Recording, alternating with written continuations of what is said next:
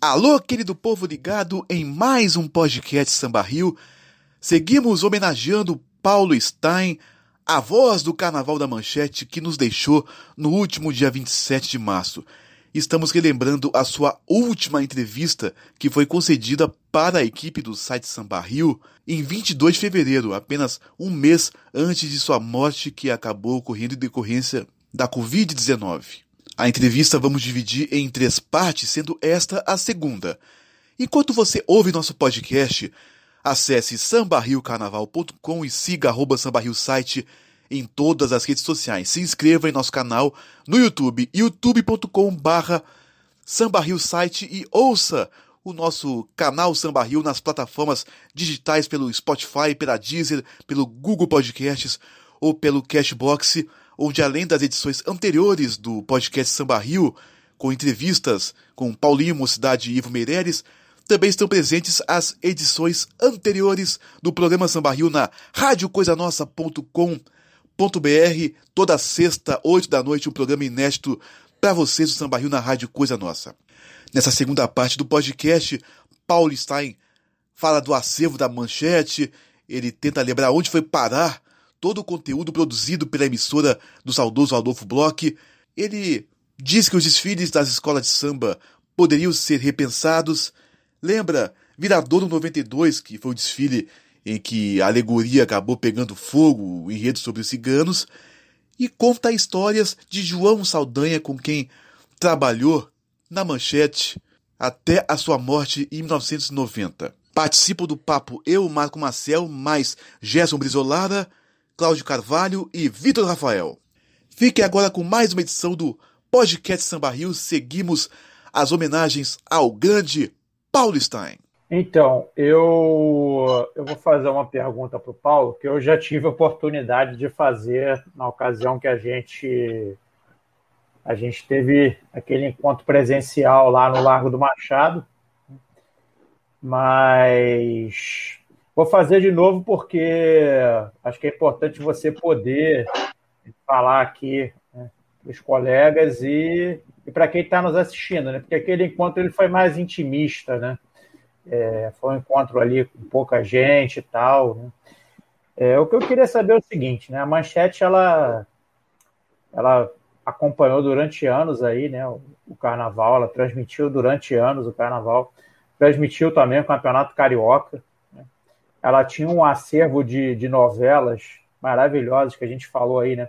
Cananga do Japão, Pantanal, é, Carmen, né, com a, com a Lucélia Santos, é, séries como Mãe de Santo, né? Inclusive, era uma, uma emissora que, que se voltava muito para essa questão da religiosidade de matriz africana, né? ao contrário das outras. Imagina como seria isso nos tempos atuais. Né? Enfim, um acervo, um acervo fora de série, né? E o que eu queria saber é o seguinte: isso foi parar em algum lugar? Né?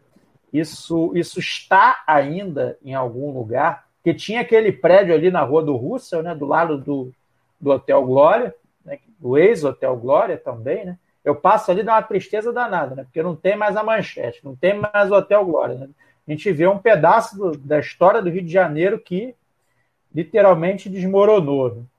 Então, que fim levou isso tudo? Se, se ainda existe a possibilidade da gente resgatar alguma coisa disso e colocar em em HD, enfim, digitalizar a imagem, ou a gente vai ter que se contentar com o que tem na internet mesmo. Ó, o, o, o Cláudio, uh, você esqueceu de citar aí na, na Glória, acabou também a Rádio Globo. Era um Sim. pouquinho mais lá para frente. Acabou também, saiu de lá, fecharam a Rádio Globo e levaram para outro lugar.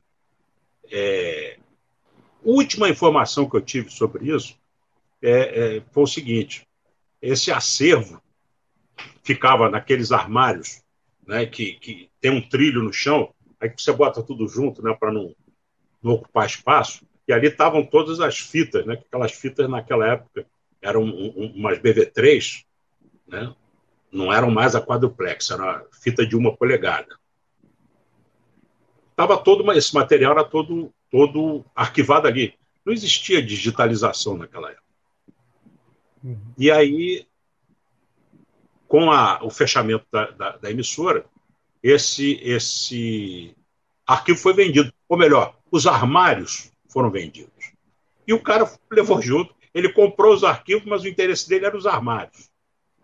Então, aí o que, que o cara fez?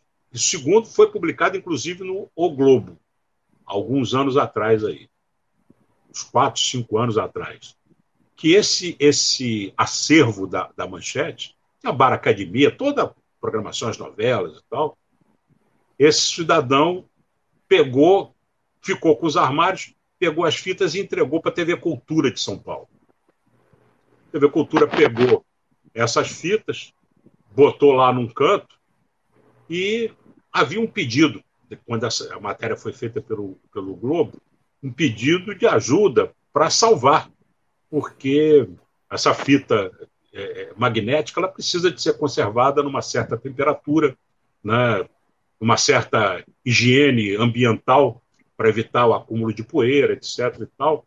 e, e ela estava lá jogada num canto e a TV Cultura de São Paulo não tinha dinheiro para recuperar esse material, inclusive para digitalizar, porque para você salvar esse material, o ideal seria você digitalizar todo esse material. E estava lá, jogado lá na, num espaço da, da TV Cultura. Fora disso, eu não sei se continuou lá, se alguém já foi, já resgatou, se digitalizou, se salvaram, mas foi tudo para lá. Infelizmente, essa memória, é, alguma coisa você encontra aí né, nas páginas da internet, algumas transmissões de carnaval, de futebol, pedaços de novela e tal, mas a, a, o original, as, as fitas originais, ficaram lá, eu não, não sei te dizer. Vou, vou trazer informação então, porque eu, enquanto vocês estavam falando, eu fui pesquisar. Tem um, uma matéria na UOL falando que está as fitas do Rio de Janeiro estão na zona leste de São Paulo, em nome de Sérgio Pereira, foi indicado pelo síndico da massa falida. Elas saem da Rua do Rússio e estão com o Sérgio Pereira e estão sendo requisitadas pela Fundação Padre Anchieta, que está e já recuperou 3.800 fitas e também é, é, rolos no formato UMATIC. Eu acho que é isso, é o UMATIC, Paulo. Eu não. Confesso que isso não é da minha época. Se é o UMATIC ou o UMATIC. Mas são 3.800 fitas que já foram recuperadas e há uma discussão sobre de quem é o direito de exibição. Por isso que essas fitas não estão é, no ar, não foi colocado no ar. É, não se sabe se a cultura, ela mesmo tendo a posse desse vídeo, dessa fita, se ela pode exibir e quem seria os direitos, já que a TV Ômega, que é a proprietária da Rede TV, não é considerada sucessora da, da, da Manchete, tanto que não herdou a dívida, que está em 600 milhões de reais. Então há essa, esse problema jurídico em entender a quem se destina os direitos de exibição dessas fitas, mas já há 3.800 fitas recuperadas pela Fundação Padre Anchieta. Que bom, pelo é. menos tem uma notícia boa aí. Você imagina para a academia com, com, com na, o que foi apresentado, hein? Bambo Chagas? Luiz Gonzaga, enfim, é, tem, coisas tem maravilhosas. Agildo Ribeiro. É, pô, tem coisas maravilhosas Cab ali. Cabaré do Barata. É, é Cabaré do Barata. Então, mil, mil coisas ali, enfim. Olimpíada, Copa do Mundo, tinha tudo ali, tudo, tudo arquivado. Clube da Criança com o Carequinha. É, Clube da, Clube da Criança, tinha Carequinha. Como é que é? Xuxa, é? Lu, né? Xuxa começou lá, Angélica. Como é que é? Lupu Limpim, Clapar, nunca soube falar no nome daquele programa. Lupu Limpim, Clapar, Lucinha Lins e Cláudio Tovano.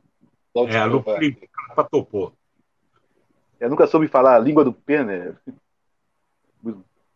A situação é essa, então. Assim, pelo que tem aqui na matéria do UOL, é essa, matéria de 2019, 26 de dezembro de 2019. Essa série, Mãe de Santo, ela é feliz. espetacular. É, eu consegui... Não era Corpo Santo, não? Não, Corpo Santo era novela, né? Tinha novela e tinha a série ah, Mãe de série. Santo. né, que cada episódio era sobre um orixá, né, era sobre a lenda Não. de um orixá. Né? Vou até eu comecei a gostar de, de, de, de um bando de candomblé assistindo essa série com a minha irmã. Era com a Zezé e... Mota. Exatamente, Zezé Mota, Haroldo Costa, né? É, Antônio eu... Pompeu. Exatamente. E eu consegui alguns DVDs é, dessa, dessa série no Mercadão de Madureira, naquelas lojas de artigos religiosos do Mercadão, mas com aquela imagem de VHS gravada da época e passada para DVD. E o som com o cara falando. Não, não dá para entender praticamente nada. Né? Cláudio. Né? É a qualidade. Né? Cláudio, são 19 episódios, os 19 episódios estão no YouTube. Alguém, alguém conseguiu lançar no YouTube, estão lá. As 19, os 19 episódios sobre as histórias dos orixás na minissérie Mãe de Santo.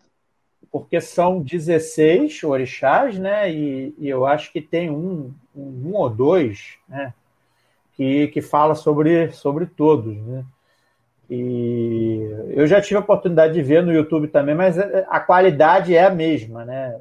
Eu gostaria muito de ver isso numa qualidade de áudio e de vídeo que, que desse para assistir como a gente assistiu na época, né? Eu lembro muito também de dois programas que eram o Documento Especial e o Fronteira do Desconhecido, que marcaram a época.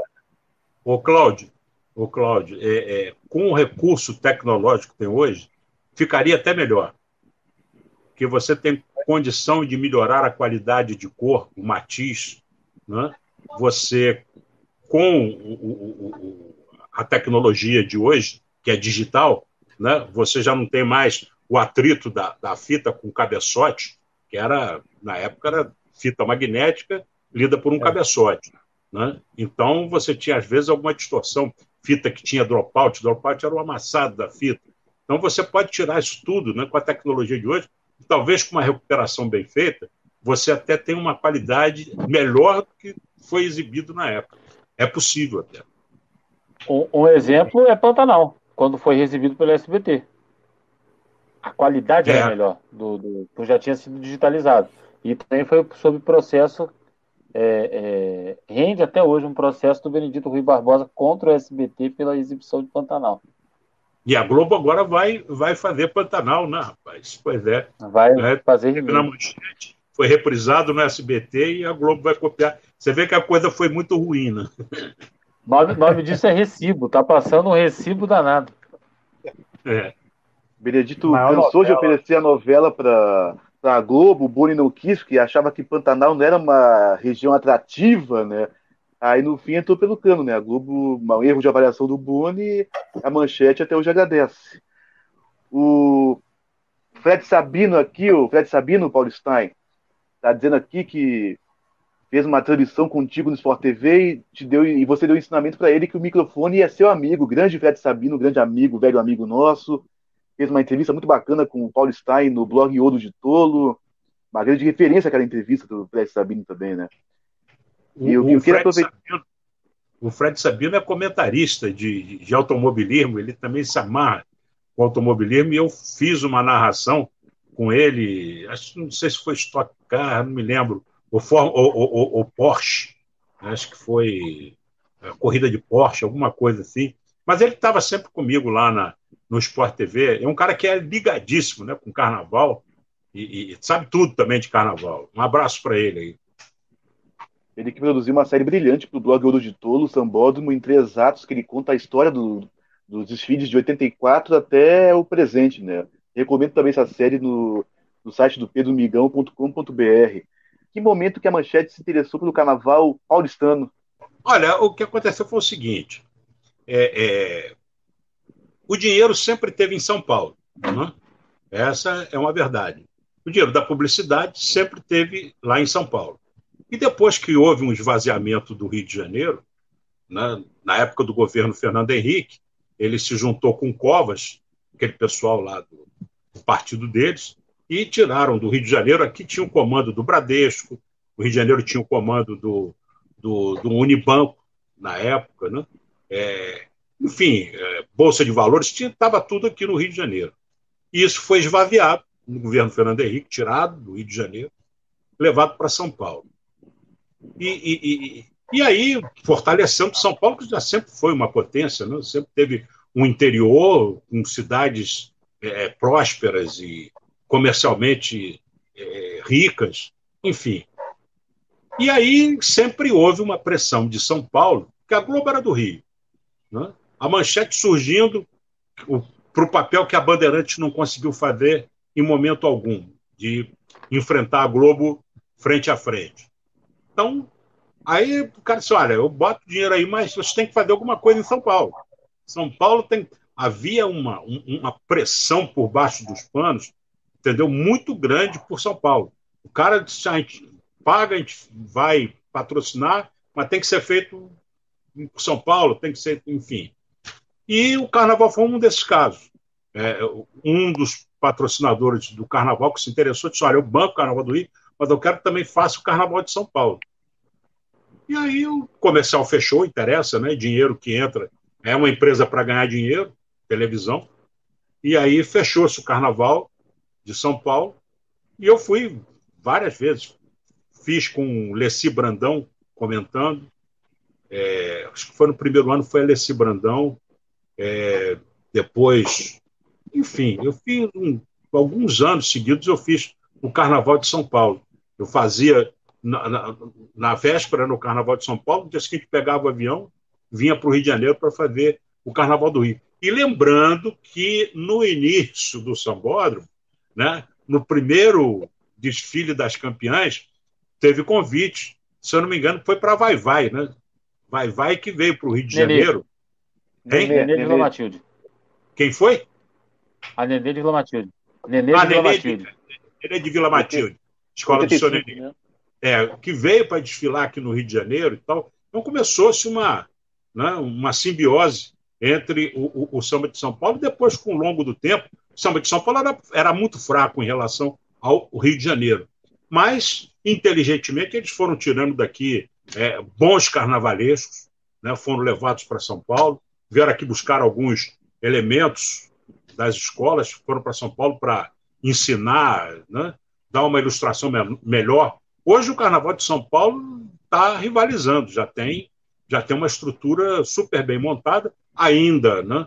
Mas eu acho que a dificuldade do Rio de Janeiro, a coisa, se continuar nessa tendência aí, daqui a pouco nós vamos ter um Carnaval de São Paulo melhor do que o Carnaval do Rio a nível de né, desfile de escola de samba. Aliás, quero aproveitar porque vocês são todos do samba. Eu tenho falado nas lives que me convidam aí, falado com amigos meus.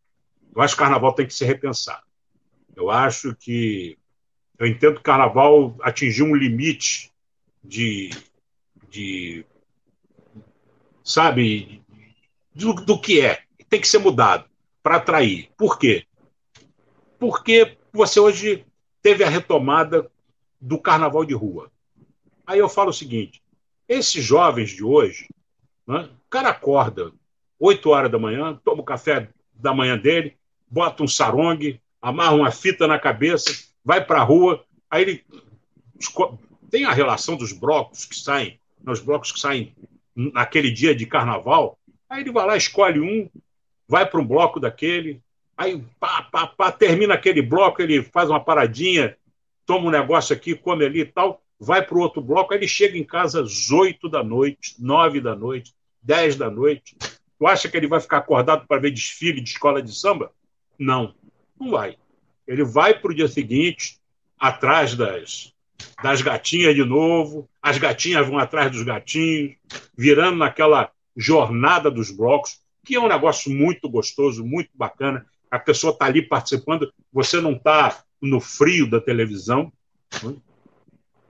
E, ao longo do tempo, né, a tendência do, do carnaval é perder esse público porque as pessoas que hoje ainda gostam do carnaval, que, que preferem o carnaval das escolas de samba, elas estão envelhecendo. Elas são de uma geração mais antiga, né? e uma geração que não tem ainda, não tem ainda não, não tem o fôlego para encarar uma jornada que esses jovens hoje estão encarando. Então, esse é o primeiro ponto. Essa reviravolta, que isso aconteceu de quatro anos para cá, essa participação mais agressiva dos blocos de rua, os grandes blocos do Rio de Janeiro. São Paulo, os dois últimos anos aí, inundou de, de blocos. O Brasil inteiro, Minas, está todo mundo né, com o pé no chão, em bloco e bloco, e escola de samba está ficando para trás. Então, o primeiro ponto é esse. Segundo ponto é o seguinte: mudar essa história de, de, de, de nota. É, pensando, bem, tipo pensando, assim, poxa, você dá a mesma pontuação, o mesmo valor para uma porta-bandeira e para um mestre-sala, não sou contra. Acho lindo, maravilhoso, essencial, fundamental no carnaval. Mas ter o mesmo peso de nota que uma bateria com 200, 300 ritmistas, se um ritmista erra, perde ponto ali. Casal mestre-sala e porta-bandeira, só os dois dançam junto o tempo inteiro, a não ser um, um, um acidente fortuito, tira ponto deles ali na, na avenida. Né? Uma fantasia mal feita, que aí não é culpa deles, cai um pedaço da fantasia, né? um salto de sapato que quebra da, da, da porta-bandeira, mas daí não é culpa deles. Então, eu acho que esse peso de notas tem que ser reavaliado. O conjunto, né? a escola inteira, né? É, a harmonia, você tem que, sabe, tem que repensar isso. Outra coisa, a comissão de frente está segurando demais a escola de samba. A comissão entra, vem numa evolução lenta, lenta, arrastando. Aí, quando ela chega na linha final de desfile, a escola começa a disparar. Aí vem aquela correria na escola, porque o tempo foi diminuído pela, pela né, por interesses da Globo. Antigamente era uma hora e meia de desfile, né, hoje são 70 minutos. Então, foi diminuído drasticamente, diminuiu o número de, de participantes, de figurantes. Tinham escolas naquela época da, da, dos anos 80 com 6 mil figurantes numa escola, daquela mocidade, uma mangueira, uma portela, vinha com 6 mil, 6 mil componentes. Enfim, então isso, isso são coisas que têm que ser reavaliadas, porque o, o samba está perdendo. O samba da, escola de samba está perdendo. Então, tem que motivar. É, é, é aquele negócio você é, não adianta você fazer um desfile se não tiver, por exemplo, a bateria. Eu estava falando da bateria. Tem que ter um peso maior. Por quê? Se não tiver batuque, rapaz, não tem samba. Agora, com batuque, você faz o batuque sozinho, não precisa ninguém cantar. Sai todo mundo rebolando, todo mundo brincando. Então, o, o, o batuque é fundamental. É, então, precisa ter uma avaliação maior. Antigamente, na, na, no julgamento né, da apuração das notas, é, o, o, o, a bateria era sempre o último quesito a ser é, avaliado. Aí um dia eu cheguei para o Guimarães, ele era o presidente da Liga na época, disse, Guimarães, por que isso tem que ser assim? Ah, porque, cara, mas você pode fazer um sorteio. Sorteia a ordem dos quesitos de apuração e, e houve essa mudança, sugestão minha, para o Guimarães, que na época era o presidente da Liga. Ele achou interessante, adotou isso. Então, eu agora estou dizendo isso. Eu acho que tem que ser mudado, repensado o carnaval. Não sei se, diante dessa concorrência com os blocos, se vale a pena continuar no carnaval, carnaval, ou se vamos marcar uma data de meio de ano, época das férias, fora do período de carnaval, porque isso é um show à parte, cara. Isso é um show, é um teatro, né? Isso ali conta história, conta, entendeu? Isso fascina as pessoas, aquelas fantasias maravilhosas, aqueles carros alegóricos sensacionais, né? as histórias cantadas. Então, de repente, sabe, o carnaval das escolas passa a ser um carnaval de meio de ano. Sabe? Por que, que não? Por que não? Né? O Cristo não foi censurado no desfile do, do da Beija-Flor?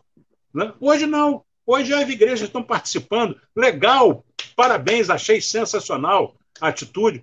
Tem que, é, tudo é povo, tudo é sentimento. Tudo bem, ó, o carnaval é uma, é uma festa da carne, que na religião. Não, mas não importa, mas é o sentimento do povo, o povo gosta disso. É uma alegria, é um transbordamento de alegria do povo. Então, eu acho que essa união. Tem padres aí sensacionais aí que acham o carnaval espetacular e estão dentro. Sambam, cantam. Por que não? Eu acho isso, isso extraordinário, fantástico. Então, é essa, essa questão também levanta aqui, mudar essa, esse desfile, porque a concorrência, daqui a alguns anos, guardem bem isso, os blocos vão acabar afundando o desfile das escolas de samba durante dia de carnaval. E, e, e, e outra coisa, para fechar esse meu, meu pensamento, a aceleração do samba veio para matar o samba. Antigamente, você tinha o desfile de um ano, terminava o ano, você passava o outro ano todinho, mais adiante, cantando os principais sambas. Até hoje, todo mundo aí sabe grandes sambas que foram cantados naquela época. Eu não me lembro de nenhum samba dos últimos anos aí. Eu não sei cantar nenhum. E não consigo gravar nenhum. Tal a aceleração que foi dada ao ritmo do samba, que é para encurtar o tempo, para fechar o tempo, porque o interesse da Globo, a Globo só entra no ar às 11 da noite, quer sair às 5 da manhã, programação normal, o melhor do carnaval, naquele horário que não atrapalha a grade de programação dela. E o samba se sujeita a isso. Ela paga, tudo bem. Quem paga, né? Você chega no restaurante, eu quero um bife mal passado, você exige. Se não vier mal passado, você devolve. Então, é o cada Globo. Ela paga e exige. Agora, é esse negócio. Está desestruturando o samba. Está tirando o espaço do samba e, e, e essa velocidade do samba não sabendo cantar os sambas também é um fator que vai fazendo com que o samba porque antigamente, eu me lembro, né, é, a gente cantava aí, se reunia no coisa, saía cantando os principais sambas. Ninguém canta mais hoje, não, cara. Hoje é, que se canta aí são as marchinhas de carnaval e tal. Samba de desfile aí recente, não tem um que o pessoal saiba cantar. Então, eu queria deixar isso colocado para vocês, não sei se interessa a vocês a discutir isso, mas é o que eu penso. É, divulgaram uma lista agora dos 50, 50 músicas de carnaval com maior execução. O ECAD divulgou dos, das 50 canções, apenas quatro que eram sambas enredo, três da União da Ilha, se não me engano, era é hoje, é, o amanhã e o samba do, de Bari de Poetas, esses três, se não me engano. E o outro eu peguei o Inter no Norte. E do Salgueiro, Esporte de Coração, peguei o Inter no Norte. Uma coisa assim lamentável, né? É, está fazendo com que o samba enredo fique cada vez uma coisa mais de bolha. Para você, Paulo Stein, qual foi o desfile mais complicado que você narrou e por quê? Não, não, teve desfile complicado para narrar, mas um desfile que, que, que, que assim deu trabalho para você ficar atento foi aquele desfile da, da, Viradouro, né, do Max Lopes, que o, o, o carro alegórico pegou fogo, lembra que ele fazia uma 92. homenagem à, à comunidade cigana, lembra? E o carro pegou fogo, aquilo parou o desfile e era incêndio, bombeiro correndo na pista, e você no comando, a escola passando, porque encostaram o carro para o canto direito ali na saída, né, na direção da dispersão, mas é, o carro pegando fogo e tinha gente para ser retirado. Aí chama a repórter, aí tá, daqui e tal, fulano está lá em cima no carro, está pegando fogo, o bombeiro chegou e tal. Quer dizer, foi uma angústia muito grande. Eu não digo assim difícil, mas foi um trabalho de jornalismo na transmissão que deu mais, me, me obrigou a ter mais atenção. E eu trabalhava né, com os fones.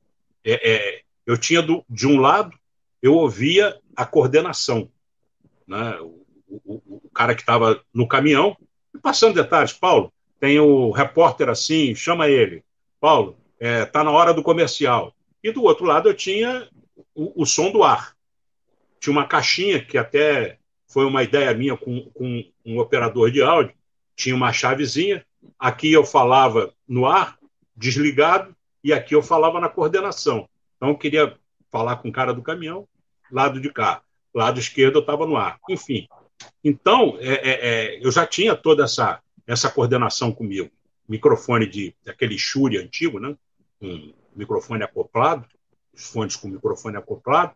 E, e, e, e, foi um ano assim que que mais deu movimentação, porque entrava na minha, no meu ouvido aqui, Paulo, chama lá, o carro está pegando fogo, chama lá o fulano de tal, então, vamos lá na apoteose lá, vamos acompanhar um incêndio, fulano de tal, não sei o quê. Aí daqui a pouco assim, olha, está passando na nossa frente aqui assim, está acontecendo isso, está desesperado, o Max Lopes correu para. Enfim, foi assim, talvez, o, o, o desfile de mais, mais agitação. Eu não digo com dificuldade, mais agitação que eu fiz naquele período que a gente cobriu ali na Marquês de Sapucaí. Que o Max Lopes recentemente participou da live com Pedro Migão no blog Ouro de Tolo, dizendo que o incêndio foi criminoso, o Max Lopes falou.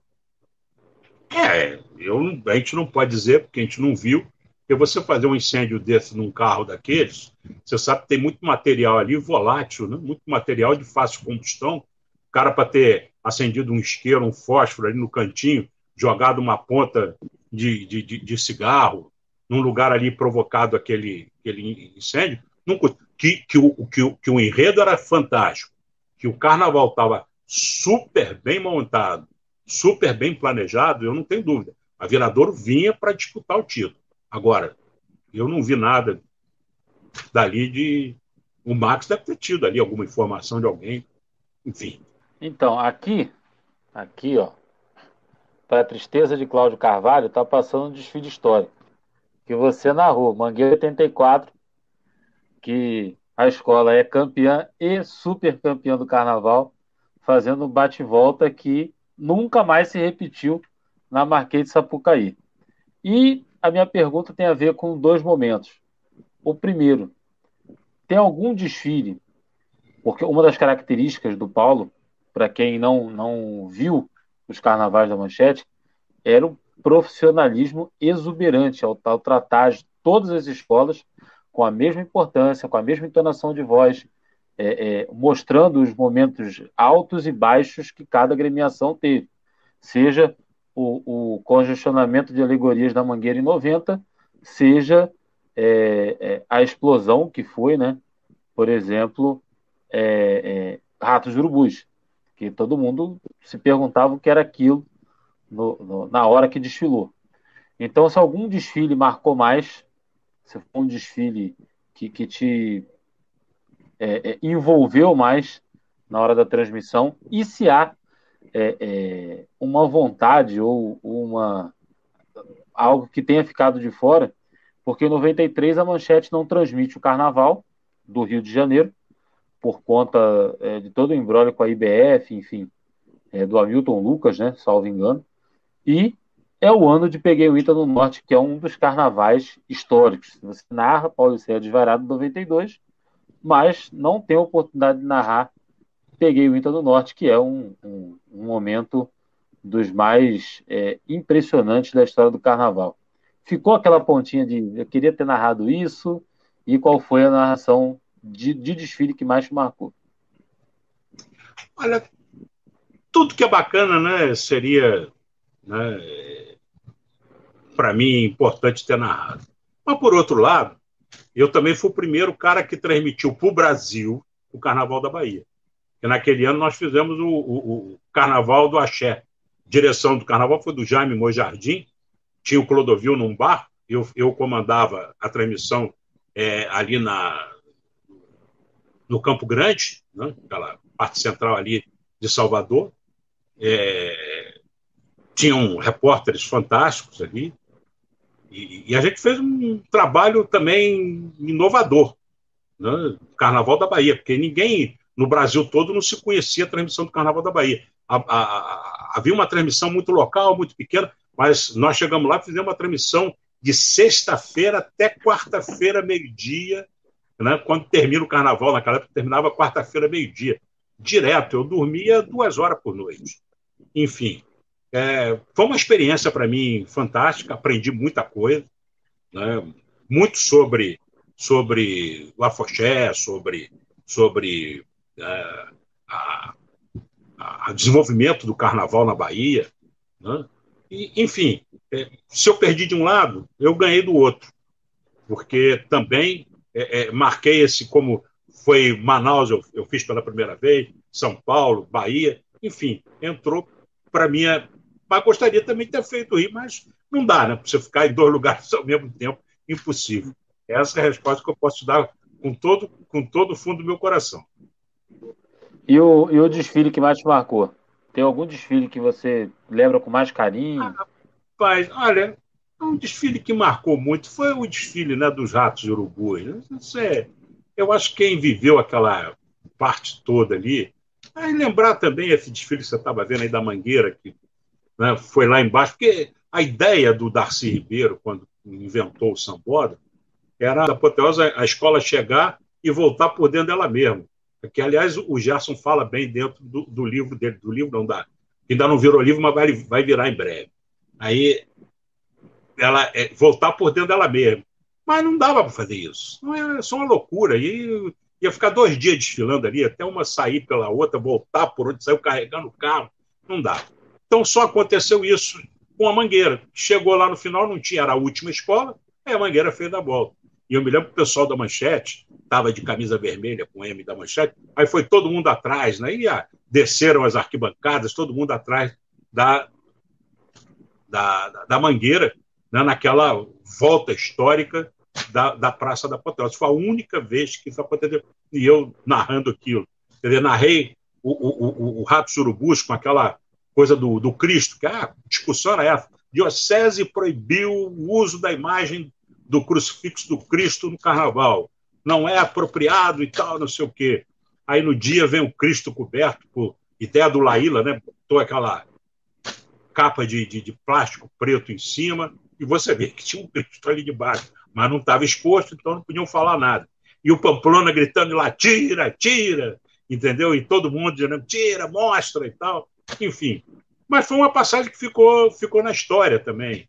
E teve outros carnavais de, de, sempre foi uma, uma coisa, sabe, de, é aquilo que eu disse, é, a minha emoção, eu não ia no barracão. Então, quando eu via um carro daqueles, via aquelas fantasias, eu me sentia público ali. Eu me emocionava pelo ineditismo. Eu não conhecia. Eu tinha informação escrita, aí eu olhava, caramba, que coisa bonita foi construída. Que co... Então, aquilo eu passava para o público em casa. Né? E, e, e outra coisa, eu digo para alguns colegas meus de profissão que estão começando, eu digo assim, para você ser alegre, você não precisa gritar. Né? Você fala com alegria. Se Você pode falar assim, é, eu estou aqui, boa noite, para apresentar mais um encontro, e, entendeu? Aí você não está vendendo alegria. Boa noite, estou aqui mais para apresentar. Você não precisa gritar para ser alegre, entendeu? Você dá o tom da tua voz com alegria. Né? É, você vende alegria com, com, a tua alma. Você não tem, porque tem narrador aí que está doendo os ouvidos. Eu estou tirando o som da televisão. Juro por Deus. Um, em respeito ao, aos companheiros, eu não quero citar nome, mas eu não tenho conseguido ouvir, porque é uma gritaria desnecessária que não está não, não, não tá dando, não há necessidade disso. Bota alegria. Alegria não é sinal, não é sinônimo de gritaria. Então, sabe, é isso aí. O carnaval me dava essa alegria, me dava. E outra coisa, é, na cabine, que teve um ano aí que teve uma idiota de uma mulher aí, que eu não nem sei o nome dela, dizer que na cabine da manchete era de bêbados. Bêbados devia ser ela, né, que não tinha informação. Porque na manchete, o Adolfo tinha uma coisa, Adolfo nunca proibiu nada, nada dentro da cabine. Então, o Pamplona levava uma garrafa de uísque dele, né? O, o Roberto Herrera levava uma garrafa de uísque, mas tinha cerveja, que o Adolfo mandava botar cerveja na cabine. Eu não bebia. Adoro cerveja. Toda sexta e sábado eu tomo duas, três latinhas de cerveja. E se eu estou num papo desse assim, eu tomo cinco, dez chopes. Não, não, não fico de bêbado, não. Mas é, é, no, no carnaval tinha cerveja. Eu não bebia, sabe? Porque não era problema de ficar bêbado. Eu não ia ficar bêbado. Mas o problema é que a bebida dá sono. A bebida te, te relaxa. E eu precisava ficar acordado ali a noite inteira, atento, né? ligado ali no que está acontecendo, para não errar o nome dos caras, ver o que está acontecendo, narrando, vendo e tal. Então, eu, eu sabe o que, que eu tomava? Era Coca-Cola e café. E sorvete, eu adoro sorvete. Então, tomava sorvete, coisa gelada, aí comia lá os Block Burger que vinha do Adolfo, que eram uns sanduíches lá de tinha ovo, tinha tudo dentro, tal, para matar a fome, fora o jantar que ele mandava fazer, que o pessoal da Globo vinha comer na manchete, porque na, na Globo era aqueles salgadinho de, de elite, né, aquelas canapé. Na, na manchete tinha, tinha sustância, como diz o outro. Então o pessoal ia lá pedir comida na manchete, que é verdade. Né? E, enfim, e a gente tinha lá, um, o Adolfo botava um, aqueles isopor enorme, né? cheio de fruta dentro, tudo que era fruta da estação, maçã, mexa, banana, melancia, tudo ali dentro, para você comer a hora que você quisesse. Quem... Olha, era muita comida que tinha ali. Né?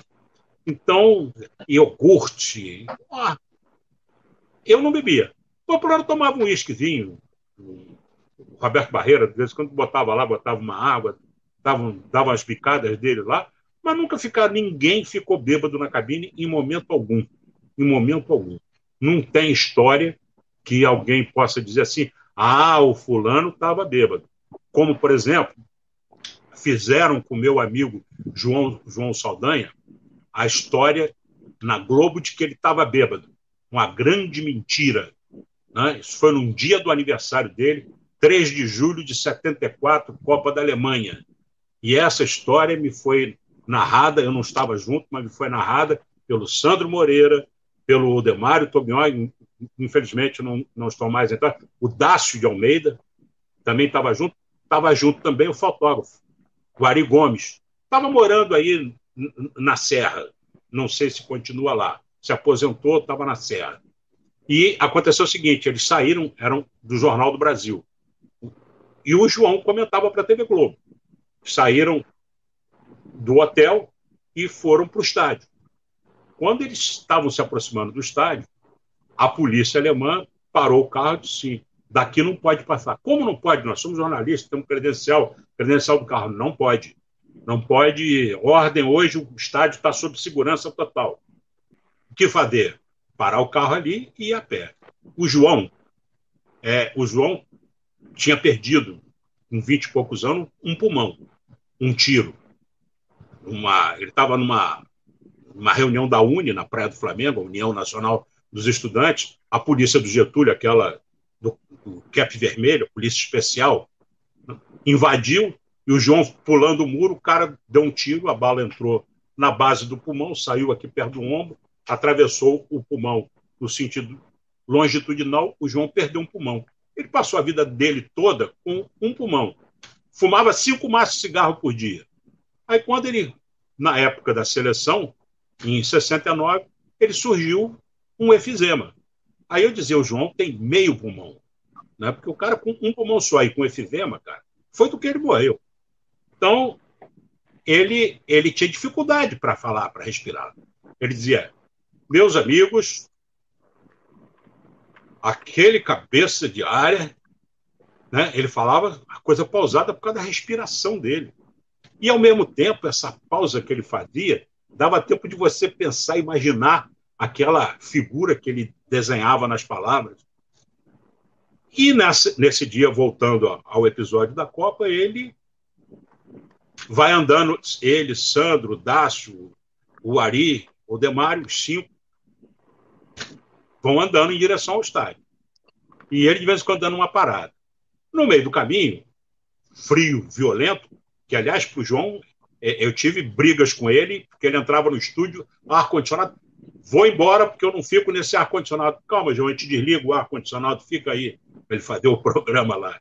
Enfim, ele tinha problema o frio, prejudica quem tem essa deficiência. Aí, no relato, o Sandro disse assim: não, nós paramos, eu, o Dácio e o Ari tomamos um vermute, uma barraquinha que ficava lá dentro do parque lá da Floresta Negra e tal. Mas foi só isso. E nós, o João não bebeu nada. Aí seguiram, foram para o estádio. Quando chegaram no estádio, aí a cabine de televisão ficava no último andar. Você imagina você subir por escada até o último andar de um estádio. Né? Imagina, por exemplo, Maracanã, Morumbi. Né? Um monte. Para quem tem metade de um pulmão, não é fácil. Aí o João começou a subir com eles. O Ari ia para o campo, fotógrafo no campo, desceu e foi lá para o trabalho dele de, fotógrafo atrás do gol. Os outros quatro foram subindo escada. Quando chegaram no andar da imprensa, Aí o, o Sandro, o Demário e o, o Dácio de Almeida o, foram para a posição. O João ainda tinha que subir. Aí a polícia vê assim: aqui não passa. Como não passa? Eu sou jornalista, tem que. Não, aqui não vai passar. Aqueles né, chucrute é, alemães lá, arma na mão, não, não vai passar. Porque naquele dia, no Jogo do Brasil, estava lá o Kissinger, que era o secretário de Estado dos Estados Unidos, estava lá para assistir o jogo. Kissinger adorava futebol. Aí o Kissinger obrigou a, a segurança alemã a fazer todo esse aparato. Aí o João teve que descer de volta, uns equivalente a uns cinco andares, dar a volta para o outro lado do estádio, subir oito andares, chegar lá em cima, voltar essa meia volta para chegar aqui na cabine. Quando ele chegou na cabine, chegou atrasado. Já estava no ar o Geraldo José de Almeida e já não tinha mais o que falar, né? O Geraldo, ah, não sei o que e tal. E o João abriu a porta e ele já disse assim: entrando em nossa cabine, o realmente técnico João Saldanha. E aí, João, a expectativa do. O João estava assim, estava morto de, de falta de ar. Aqui no Rio, né, o pessoal da direção da Globo, quando ele fala assim, meus amigos, uma voz pastosa, não de bebida, uma voz de falta de ar. E esse cara bebeu. Vamos tirar ele do ar. O Brasil tem. Mas começou a, a, a falar assim, que não tinha ar. Rapaz, ele acabou sendo demitido da Globo, acusado de uma coisa que ele não fez, de ter bebido naquele dia. Né? E outra coisa, eu cansei de viajar com ele, desde quando ele teve esses problemas. Ele chegava assim: vamos tomar um, uma, uma cervejinha? Vamos. Aí ele gostava de uma cerveja chamada Loven Brown. Vamos tomar uma Loven Brown. Aí era meia latinha para ele, meia latinha para mim. E era ele tomava e não, não chegava a terminar o copo, até porque, para enfrentar essa dificuldade de, de respiratória dele, ele usava cortisona, que é um dilatador de broncos, que aliás está se usando aí no tratamento da Covid, que a Covid é exatamente um congestionamento dos broncos, né, que é uma inflamação causada pelo vírus, e o cara fica sem respiração e tem determinados casos aí que já tem relato, se usa aí um remédio à base de cortisona para ajudar o cara a respirar. Era o que o João usava. E, e aquilo dá um inchaço na mão. Me lembro que o João disse assim, essa porcaria, que aí mostrava, né? Aí você via a pele ficar um pouco mais inchada. Ele, na época de inverno, ele sofria muito. Ele, para ele, o verão, calor, esse calor que está fazendo agora, de 40 graus, era tudo que ele queria na vida. Enfim, algumas coisas que eu, que eu vivi na vida, que eu presenciei, que eu vou relatando aos poucos aí. Não, inclusive o Saldanha, é, tem, tem, aquela história que o Saldanha estava embarcando para a Copa da Itália, em 90 ele já doente, faltando dias para ele morrer, ele quis ir para a Copa, bater o pé, ele na cadeira de rodas, aí no aeroporto chegou um amigo, é, e aí Saldanha, tá tudo, tudo em cima? É, sim, eu tô aqui nessa cadeira de rodas, só sacanagem. Essa história aconteceu mesmo, Paulistano? Foi isso aí. O que aconteceu foi o seguinte, ele, ele em 88, né, em Seul, na Olimpíada de Seul, ele, ele tinha ido, antes da Olimpíada, ele, ele foi visitar a filha dele em Paris, a Vera. E ele estava em Paris e teve um problema lá, respiratório. E a Vera internou ele lá no hospital. E ele tinha, a gente não está sabendo disso lá, né, nem aqui no Brasil, nem lá em Seul. Aí ele fugiu do hospital, ele tinha passagem, né? pegou o avião e foi para Seul. Ele chegou lá e chegou com alguma dificuldade. E dali para frente, ele começou a ter crises. Três em três uma crise dessa de muita falta de ar.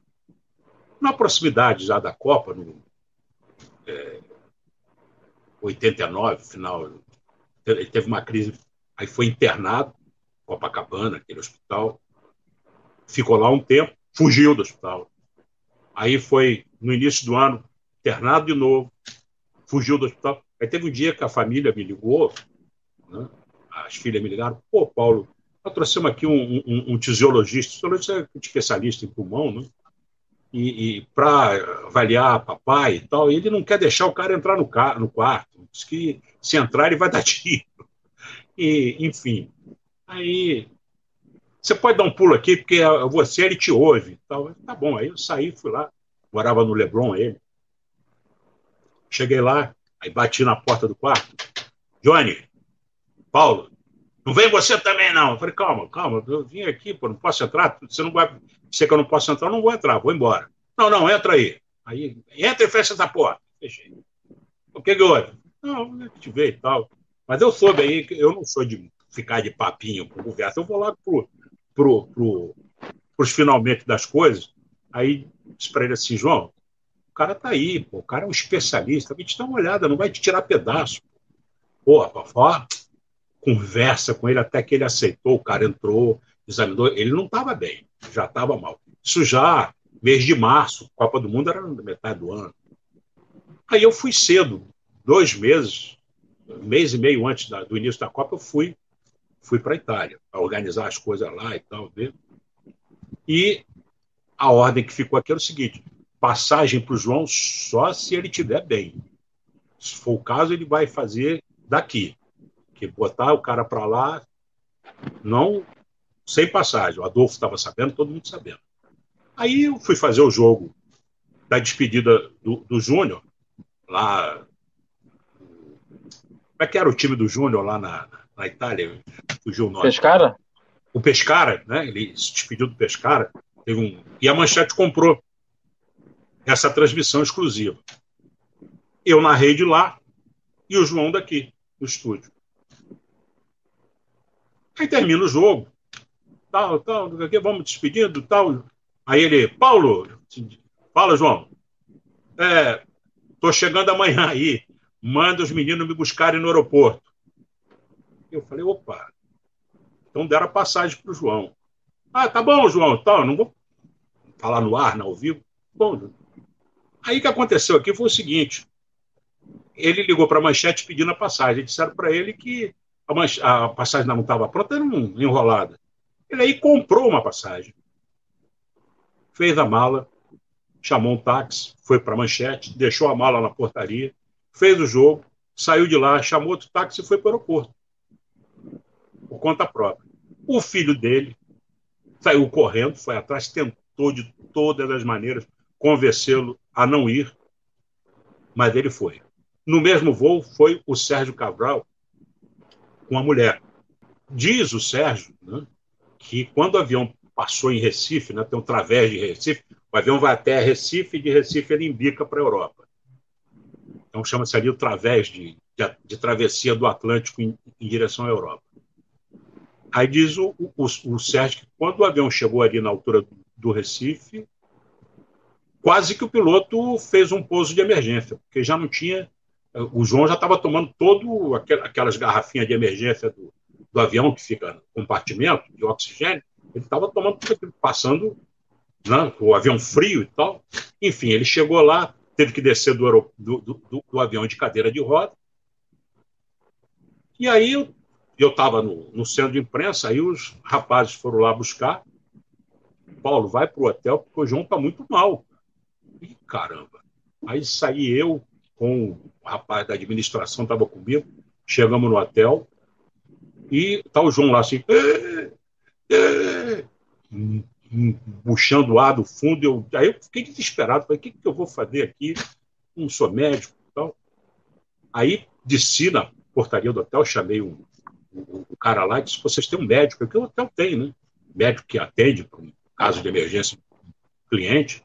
Aí veio um médico lá, um italiano, é muito educado, competente, era um senhor. Aí foi lá, examinou o João, conversou com ele. O João falava italiano, né? Aí tal, deu medicações para ele, ele deu uma tranquilizada. Aí o cara deixou um cartão a coisa me chama. Dali para frente, o João não conseguia mais fazer nada. Ele já não tinha força para levantar da cama.